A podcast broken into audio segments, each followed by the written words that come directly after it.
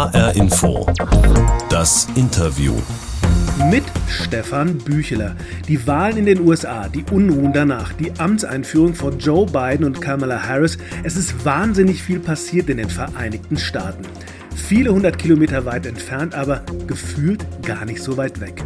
Ich will das gerne noch ein bisschen besser einordnen können, was da passiert ist, wie es weitergeht und was das für uns hier in Europa bedeutet. Zusammen mit der Politologin Katrin Klüver-Ashbrook. Sie gehört zu den gefragten Expertinnen derzeit, lebt in den USA, hat aber ihre Wurzeln hier bei uns in Hessen. Perfekt, um eine Brücke zu schlagen. Jetzt in HR Info das Interview.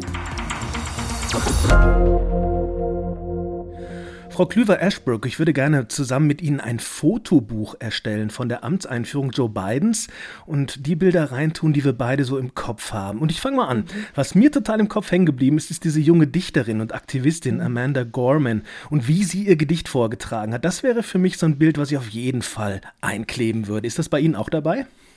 Ja, das war für mich sehr bewegend aus zweierlei Gründen. Ähm, der erste Grund ist, weil Amanda Gorman bis eben noch Studentin war an der Harvard University, ähm, wo ich forsche und lehre und ich sie schon ein paar Mal erleben durfte, quasi im kleinen Kreis. Und jetzt ist sie das Geschenk der Nation, möchte man sagen. Und äh, gerade auch so ihre Art, also wie sie verbindet ähm, die Tradition der amerikanischen Poesie mit eben auch diesem amerikanischen Sprachgesang, der sich ähm, eben aus der langen Tradition des amerikanischen Rap auch, ja. ähm, auch zehrt. Und diese Kombination zwischen der Botschaft, die sie angelehnt hat an Langston Hughes, ähm, aber eben auch der Art und Weise, wie sie das präsentiert hat und einfach der Dynamik in ihrer Person. Das ist für mich Ausdruck des Amerikas, wie ich es kenne, wie ich es liebe und äh, wie ich es eben auch zu meinem Lebensmittelpunkt gemacht habe. Ja, wahnsinnig, wie die rübergekommen ist, mit so viel Energie so gestrahlt hat. So eine junge Frau stellt sich dahin, wo ich wahrscheinlich unglaublich nervös wäre. Das fand ich total äh, beeindruckend. Und Bilder sind ja auch wirkmächtig. Was glauben Sie, strahlt denn dieses Bild aus? Das Schöne an ähm, diesem Bild ist, dass es wirklich nochmal unterstreicht, ich glaube eben nicht nur für die USA, aber für die Welt an sich, was Amerika ja sinnbildlich seit der Gründung eigentlich oder seit den Gründungsmythen hat leisten können. Ja? Die Abnabelung äh, von der alten Welt, das Aufbauen etwas völlig Neuem, den Pakt einzugehen, sich auch, auch wirklich auf, aufs Neue einzulassen, sich immer wieder neu zu erfinden. Und das war die Botschaft nicht nur eben in der Antrittsrede des Präsidenten, sondern eben auch in diesem Gedicht. Und jetzt haben wir das erste Mal ein Amerika, äh, auf das wir zusteuern in den nächsten 20, 30 Jahren, ähm, was eine multikulturelle, multiethnische und zum Teil eben auch multinationale, denn das Land ist ja doch immer noch ein Einwanderungsland, Demokratie, nein, Supermacht sein wird. Und das ist doch wirklich einzigartig in der Geschichte der Welt. Und Menschen wie Amanda Gorman aber eben auch andere, die ähm, am Amtseinführungstag gesungen, performt, sich präsentiert haben, gesagt haben, das ist der Teppich des modernen, des sich bewegenden, des sich ja, weiter wachsenden ähm, und, und entwickelnden Amerikas. Und das ist immer, glaube ich, eine hoffnungsreiche Botschaft, die man äh, gut in die Welt tragen kann, eben auch mit diesen bewegenden Bildern. Also da haben wir schon mal ein starkes Bild, wo wir uns ja sehr einig sind. Jetzt müssen Sie eins hinzufügen. Was würden Sie wählen? Ich würde schon am Abend vorher anfangen. Ähm, wir haben diese Pandemie als Land mit nun über 400.000 Toten nie wirklich adäquat würdigen können. Denn der Präsident hat immer so getan, als gäbe sie nicht. Der geschiedene Präsident nun, Präsident Trump. Er hat versucht, sie totzureden, er hat versucht, sie China anzulassen, all diese Dinge. Aber dabei steht ja hinter der Pandemie, da stehen Menschen, da stehen Menschenschicksale, da stehen Familien, da stehen Geschichten. Und ich glaube, die Tatsache, dass als Teil dieser Amtseinführung einfach das Land mal pausiert hat, um zu sagen, wir haben einfach über 400.000 Menschen aus unserer Mitte verloren. Natürlich mit der Botschaft, weil das so schlecht aus dem Weißen Haus gemanagt wurde. Mhm. Aber dennoch, einfach mal bei dieser Emotion zu bleiben, das Land leidet und wir müssen den Schmerz ernst nehmen und wir müssen uns deshalb auch zusammennehmen und äh, nach vorne gehen. Das war also das erste Bild jedenfalls, was mir von diesen paar Tagen ähm, in Erinnerung blieb. Aber bewegt hat mich natürlich noch ein ganz anderes. Und da werden wir sicher gleich auch noch zur Sprache. Na, komm, dann äh, sagen Sie mal, welches war das? naja, natürlich das Bild der Amtseinführung von Kamala Harris. Ich glaube, als äh, jemand, der quasi in der zweiten Generation Amerikanerin ist, meine Mutter ist Amerikanerin, mein Vater ist Deutscher, Ich habe quasi in meinem, ja, in meiner Kindheit ähm, und besonders in meiner Jugend natürlich, wo man sich die großen Identitätsfragen stellt, immer darüber nachgedacht, wo gehöre ich eigentlich hin, wo passe ich rein, wo will ich mich, wie will ich mich identifizieren? Und natürlich habe ich das gemacht, was viele junge Menschen meiner Generation gemacht haben, nämlich sich erstmal abgearbeitet an der deutschen Geschichte. Aber mhm. dann hat mich doch irgendwas an die USA gezogen und gerade dieses Bild von Kamala Harris, die als afroamerikanisch-indische Frau, ähm, die auch die erste afroamerikanische Senatorin war, die äh, von einer äh, alleinerziehenden Mutter trotzdem immer gepusht worden ist, also die, die nichts verloren hat an der Tatsache, dass sie nur eine Leitfigur in ihrem Elternhaus hatte und die immer das Gefühl bekommen hat, sie kann alles werden. Das gehört natürlich zum Gründungsmythos der USA, aber es ist, glaube ich, auch für Frauen und für die nächste Generation, für Kinder, für Mädchen einfach ein ganz, ganz wichtiges Signal. Jetzt haben wir schon zwei Frauen erwähnt, eine kleine, eine größere. Und mir fällt gleich noch eine ein, die strahlende Lady Gaga, die die Nationalhymne singt und dabei so richtig auch strahlt über beide Ohren. Und da habe ich mir gesagt, okay, die Stars sind wieder dabei. Ist das hm. tatsächlich wichtig, dass die Stars wieder beim Präsidenten sind, bei Joe Biden und für seinen Staat singen und performen? Ja, ich glaube, es ist weniger die Idee eines Stars, sondern die Idee von Kunst und Kultur. Kunst und hm. Kultur sagt immer auch etwas aus über Befindsam, die Befindsamkeit eines Landes. Wenn Kreativität gefördert wird, wenn es lebt, wenn gerade in einem Land nochmal was von der Multikulturalität lebt, von den verschiedenen Einflüssen, von der Offenheit. Das sind ja eigentlich die Traditionen, die Amerika auch verkörpert. Dann, dann entsteht auch Kunst, ähm, die äh, dann auch weiterhin die Empathie, die Sympathie, die Gefühle der Menschen weltweit anspricht. Und, das sagen wir vielleicht noch dazu, ich als bekennender Madeleine Albright-Fan war ganz begeistert von dieser unglaublichen Anstecknadel. Denn was wir von Madeleine Albright gelernt haben, ist, dass man Diplomatie sehr wohl auch im Stillen machen kann. Nämlich als Frau mit zum Beispiel einer Anstecknadel. Und äh, da hat sich Lady Gaga, das hat sie auch auf Twitter gleich nochmal gesagt, sie hat diese riesengroße Friedenstaube gewählt, um zu sagen, wir müssen Frieden im Inneren schaffen. Und das hat sie sich, glaube ich, bei Madeleine Albright abgeguckt. Hm.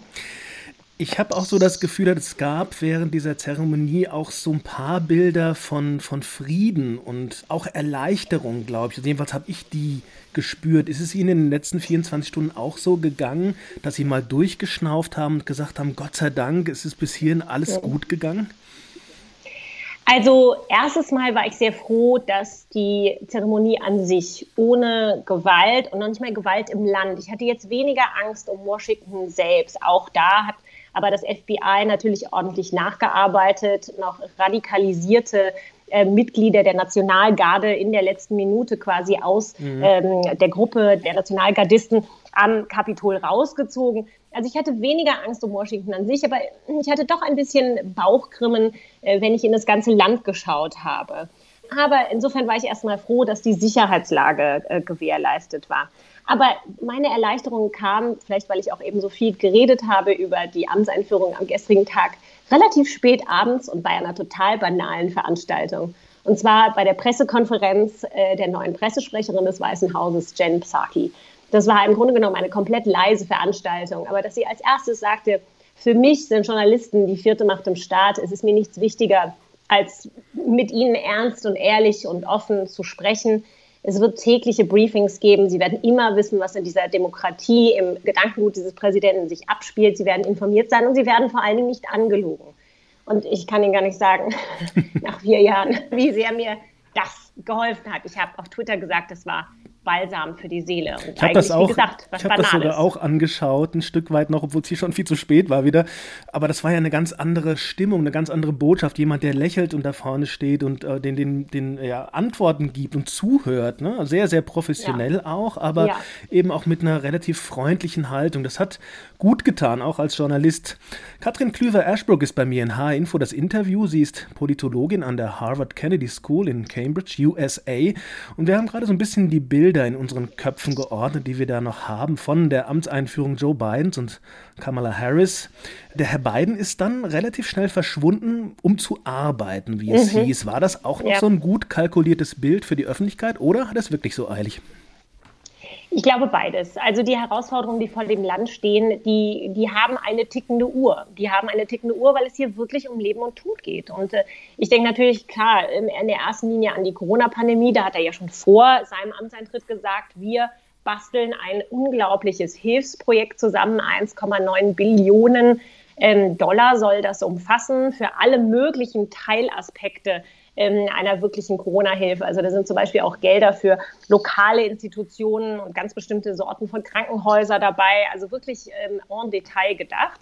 Das war das Erste. Aber das andere ist natürlich diese schwere Wirtschaftslage, in der sich Amerika mhm. befindet. So viele Service-Jobs in den USA. Und das ist, wie gesagt, eine andere Wirtschaftsstruktur, als wir sie in manchen europäischen Ländern äh, kennen, ähm, werden nicht schnell zurückfinden. Da wird ein ganz großer Teil der amerikanischen Wirtschaft nachhaltig umgebaut werden müssen. Und er hat was gelernt aus der Zeit ähm, mit Barack Obama, der ja auch nach der Finanzkrise 2008 ein Land wieder auf die Beine stellen musste wirtschaftlich nämlich dass man nicht zu früh den äh, quasi föderalen Geldhahn abdrehen darf. Das haben wir ja dann eben in, im Nachgang dieser äh, großen Finanzkrise 2008 gesehen. Man muss also weiter dranbleiben. Also diese Probleme sind dringend. Ich habe jetzt immer zitiert, dass jeder Zehnte in Amerika ähm, inzwischen nahrungsunsicher ist. Gestern sagte äh, Chef Jose Andres, der ein großes Lebensmittelprojekt in die Welt gerufen hat während dieser Pandemie, sogar es sei jeder Vierte. Also da scheiden sich vielleicht äh, die statistischen Geister, aber Fakt Aber Menschen doch, hungern, er, ne? das ist so. Genau, Menschen hungern. Menschen hungern in der größten, ältesten ähm, oder in der ältesten Demokratie der Welt. Wie kann das sein und wie kann das als Resultat natürlich einer solchen Krise ähm, nur noch verschlimmert werden. Und deswegen ähm, fand ich das genau richtig. Natürlich hat es Symbolcharakter, aber es muss jetzt einfach auch passieren. Der geschiedene Präsident Trump, der hat auch einfach in den letzten Monaten seit der verlorenen Wahl diese Amtsgeschäfte, also die eigentliche Verantwortung, die er hat, die Verantwortung für die Verfassung und die Verfasstheit des Landes, die hat er nicht mehr, also wenn er sie überhaupt irgendwann mal ernst genommen hat, aber da hat er sie dann gar nicht mehr ernst genommen. Und dementsprechend leidet das Land, dementsprechend schnell muss es jetzt gehen. Biden hat also sofort angefangen, aktiv zu werden und was er ja auch gemacht hat, er hat die Rückkehr der Vereinigten Staaten zum Klimaabkommen von Paris eingeleitet und damit eine der umstrittensten Entscheidungen seines Vorgängers Trump ja rückgängig gemacht. Ist das so ein Schritt, ähm, der im eigenen Land uneingeschränkten Beifall erhält? Nein, nein. Wir haben natürlich gestern schon gesehen, dass Senator Ted Cruz, der über die republikanischen Vorwahlen 2016 erst vom großen Trump-Kritiker zum Trump-Handlanger mutiert ist, ähm, er hat natürlich gestern getwittert, aha, jetzt ist ähm, Joe Biden äh, dem Pariser Klimaabkommen beigetreten. Das hilft mehr Parisern, als es Menschen in Pittsburgh mhm. hilft. Also ähm, diese Nachwehen des schlechten Verständnisses darüber, dass der Klimawandel ähm, real ist, und zwar nicht nur eine, ja, eine 30.000 Fuß weit entfernte äh, Bedrohung, sondern das Klimawandel. Und da hat Herr Biden ja in verschiedener Art und Weise Akzente gesetzt, quasi auch eine Bedrohung für die nationale Sicherheit ist, für äh, das Land an sich. Also wir denken an Florida, wir denken an Teile von Kalifornien. Kalifornien die Brände. Ja, genau. Die wollte ich gerade sagen, die schlimmsten Brände ihrer Geschichte gerade hinter sich haben. Äh, Teile von Florida, die nun wirklich äh, in den nächsten 20, 30 Jahren ganz große Teile der floridianischen Halbinsel auch verlieren könnten. Ähm, und dann natürlich alle Themen, die wirklich mit nationaler Sicherheit zu tun haben. Da hat Joe Biden ja eben nicht nur das Pariser Klimaabkommen wieder unterschrieben, wenn man so möchte. Es tritt in 30 Tagen, äh, ist die USA wieder voll dabei, sondern eben auch mit John Kerry eine hochkarätige Persönlichkeit nach außen äh, besetzt für alle Fragen des Klimawandels und mit Gina McCarthy eine sehr, sehr fähige frühere Administratorin oder Leiterin der Umweltbehörde in den USA eben auch eine Kollegin nach innen besetzt. Will aber trotzdem noch einen Satz sagen alles, was an tiefgreifender gesetzlicher Klimapolitik im Land passieren muss, das müsste der Präsident durch den Senat bringen. Und da ist die Mehrheit immer noch denkbar knapp. Und da wird es dann doch sehr schwierig werden für Joe Biden, denn die Senatoren zum Beispiel aus West Virginia, großen ölproduzierenden und Flüssiggasproduzierenden Staaten, die sind republikanisch und die sind viel mehr eingestellt auf der Linie des Donald Trump. Hauptsache, die Geldkasse fließt, die Umwelt kann uns mal egal sein. Mhm. Biden hat sich dennoch auf den Weg gemacht. Ich meine, dass, da, dass es ein steiniger Weg werden wird, das ist ihm klar, genau wie uns. Ähm, Sie haben gerade vorhin etwas gesagt, dass Amerika zu einer multikulturellen, multiethnischen Supermacht werden könnte. Das ist äh, angesichts der, der Trump-Jahre ja ja, das ist ein großer Anspruch. Kann das wirklich gelingen? Wie progressiv können Biden und Harris tatsächlich sein, angesichts der vielen Millionen Amerikaner, die ja immer noch hinter Trump stehen? Nee, aber das ist ja genau die Schnittstelle gewesen für die Trump-Jahre oder was vornehmlich die Trump-Jahre eigentlich erklärt. Die Demografie, der soziologische Wandel, auch die Migration im Land. Denken wir nochmal daran, dass Georgia seit über 30 Jahren ja, das stimmt. erste Mal nun blau gewählt hat. Ja ähm, dass Arizona ja das erste Mal blau gewählt hat. Woran liegt das? Das liegt daran, dass die Menschen im Land umziehen und dass es andere äh, gesellschaftliche Verschiebungen gibt, dass es Zweit-, Dritt-, Viert-Generation äh, Latino-Einwanderer gibt, die nun äh, völlig im Land aufgehen, die Amerikaner sind und äh, Politik ganz anders denken. Und das große, die, die vier Jahre Trump, der Vorlauf und diese brutale Ausdrucksweise der Trump-Verherrlichung ist dieses große Aufbäumen des weißen christlichen Amerikas und christlich nicht gedacht vielleicht im europäischen Verständnis von christlich, sondern eben auch viele verschiedene christliche Sekten, Evangelikalen etc., mhm. die eben sehen, wie sich das Land verändert und sehen, dass alles, wofür sie identitär stehen, also oder standen oder meinen, ihre Privilegien, ihre Rechte rauszunehmen, dass das sich so rapide verändert und dass sie dem keinen Einhalt mehr gebieten können. Und daher glaube ich auch dieser Ausdruck dieser, dieser, ja, dieser nackten Brutalität und dieser Gewalt, wie wir sie am 6.1. geballt gesehen haben. Aber das fing doch schon in Charlottesville an. Kein Jahr war der Präsident im Amt, äh, liefen in Charlottesville Menschen mit, mit Flaggen, äh, mit, mit, ähm, mit Lichtern durch die Nacht, skandierten antisemitische Parolen. Das ist alles nicht neu, das hätte man kommen sehen können. Aber dieser Präsident hat eben gerade diese Brutalität, er hat es zur Stärke gemacht. Er hat äh, mit diesen Bildern gespielt, er hat diese Ideen pervertiert. Er hat den Menschen eben auch vorgegaukelt, dass das wirklich Optionen sind, dass man Gerichte besetzen kann, so dass den, den Veränderungen ein Riegel vorgeschoben werden kann. Aber wenn man, wie gesagt, sich die Soziologie anguckt, die Demografie anguckt, aber eben auch die politischen Verschiebungen im Land, dann geht das alles nicht wirklich auf. Die Trends zeigen doch deutlich darauf hin, dass dieses Land äh, sich von ihnen verändert, um eben genau diese multikulturelle, multiethnische und eben im Englischen würde man sagen multiracial Demokratie zu werden und äh, bunt, vielfältig und dadurch auch langfristig progressiver. Hm. Frau Klüver-Ashbrook, H-Info, das Interview ist die Sendung mit der Box. Eine Box, die, in die wir immer etwas reinpacken für unsere Gäste, so eine kleine Überraschung. Jetzt sind Sie aber in den USA und ich bin hier in Hessen, deshalb können Sie nicht selber reingucken. Aber wenn Sie wollen, tue ich das mal und mach das mal eben auf, ja? ja, gerne. Achtung. Jetzt bin ich sehr gespannt. Ja. Also, was hier drin ist, ist ein Stadtplan. Und ich will jetzt mal gucken, ob Sie herausfinden, von welcher Stadt. Ich gebe Ihnen drei okay. Tipps, haben Sie höchstens. Okay. Also in dieser Stadt gibt es eine Kirchgasse. Ja, soll ich jetzt schon raten? Wenn Sie es schon wissen. Ja, also das muss doch meine Heimatstadt Wiesbaden sein. Ach, es war zu einfach. ja, ich hätte dann noch sowas gesagt wie Warmer Damm oder Wilhelmstraße. Ach, das, das, das da hätte ich Ihnen auch noch lustige Geschichten aus meiner Kindheit zu jeder Location erzählen können. War man dann mal reingefallen in den, in den Teich am warmen Damm oder was ist nein, da passiert? Nein, nein, aber die, die Jugend Wiesbadens hat sich viele Stunden äh, vor dem Smartphone äh, um den warmen Damm getroffen, viel erzählt und äh, ist in dem Sinne miteinander und mit viel Appleboy aufgewachsen. Appleboy. Also, ja. Das heißt, Sie sind des Hessischen mächtig, höre ich raus, Appleboy? Aber, aber nicht so wirklich. Also das wird gleich peinlich. Also, Sie sind in, in Wiesbaden geboren, nicht wahr? Und ähm, Sie sind auch dort zur Schule gegangen, haben an der Gutenberg-Schule das Abitur gemacht, bevor Sie in die weite Welt rausgezogen sind. Wie sind Ihre Kontakte heute noch in die hessische Heimat? Sind Sie ab und zu noch mal hier?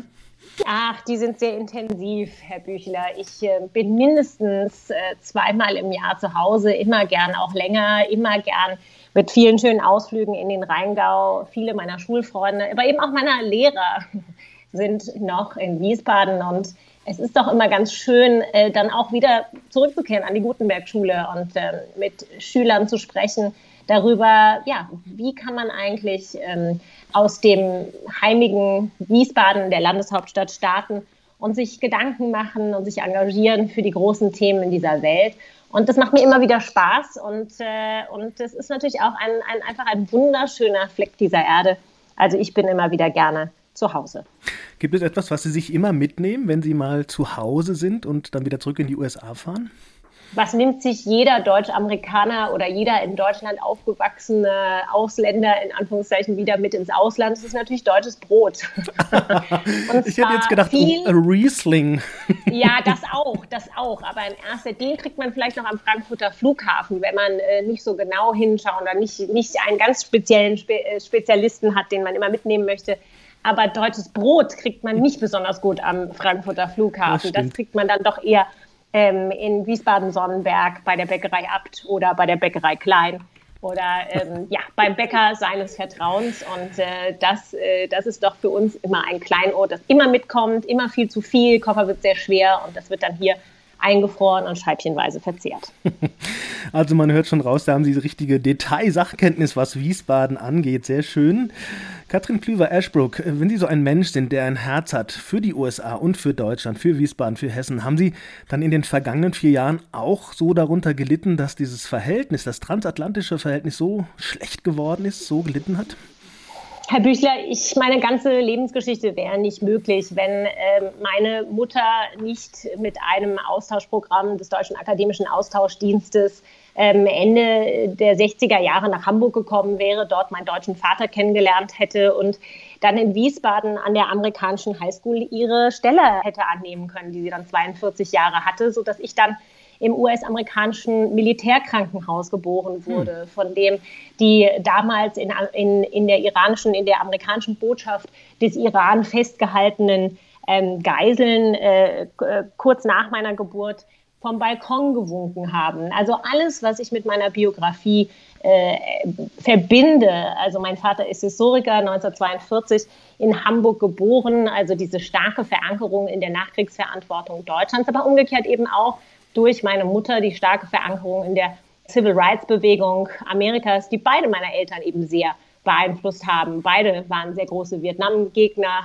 sehr große Demonstranten, äh, sehr große äh, Verfechter der sozialen Gerechtigkeit, beide lange Lehrer, ihre ganze Lebenszeit. All diese Dinge verbinde ich mit einer transatlantischen Verantwortung für mich selber, aber eben auch für jetzt meinen Sohn, immer genau drauf zu schauen, wie kann Demokratie funktionieren, wie muss Demokratie funktionieren, wie kann sie Gleichheit, Gerechtigkeit herstellen. Und ich glaube eben auch aus dieser geschichtlichen Verbindung.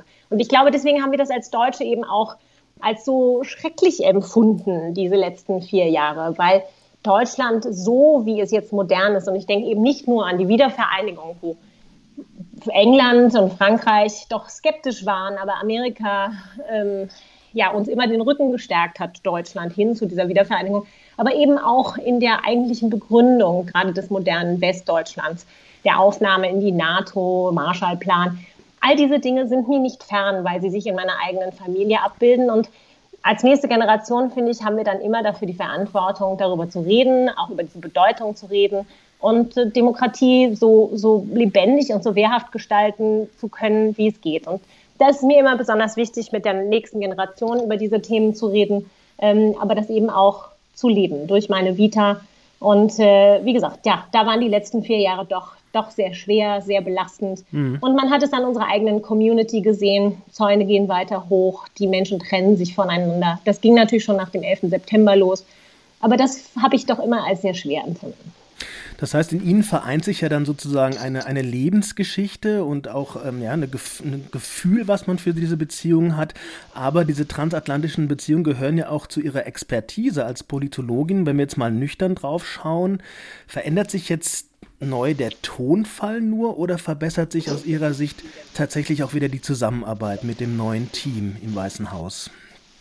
Biden ist ein Transatlantiker und sein Team ist transatlantisch und im Wettlauf mit den autokratischen Systemen Russland und China gilt es, diese Demokratien zusammenzuhalten. Und das ist das erste und dringendste Ziel von dieser beiden Administration nach außen.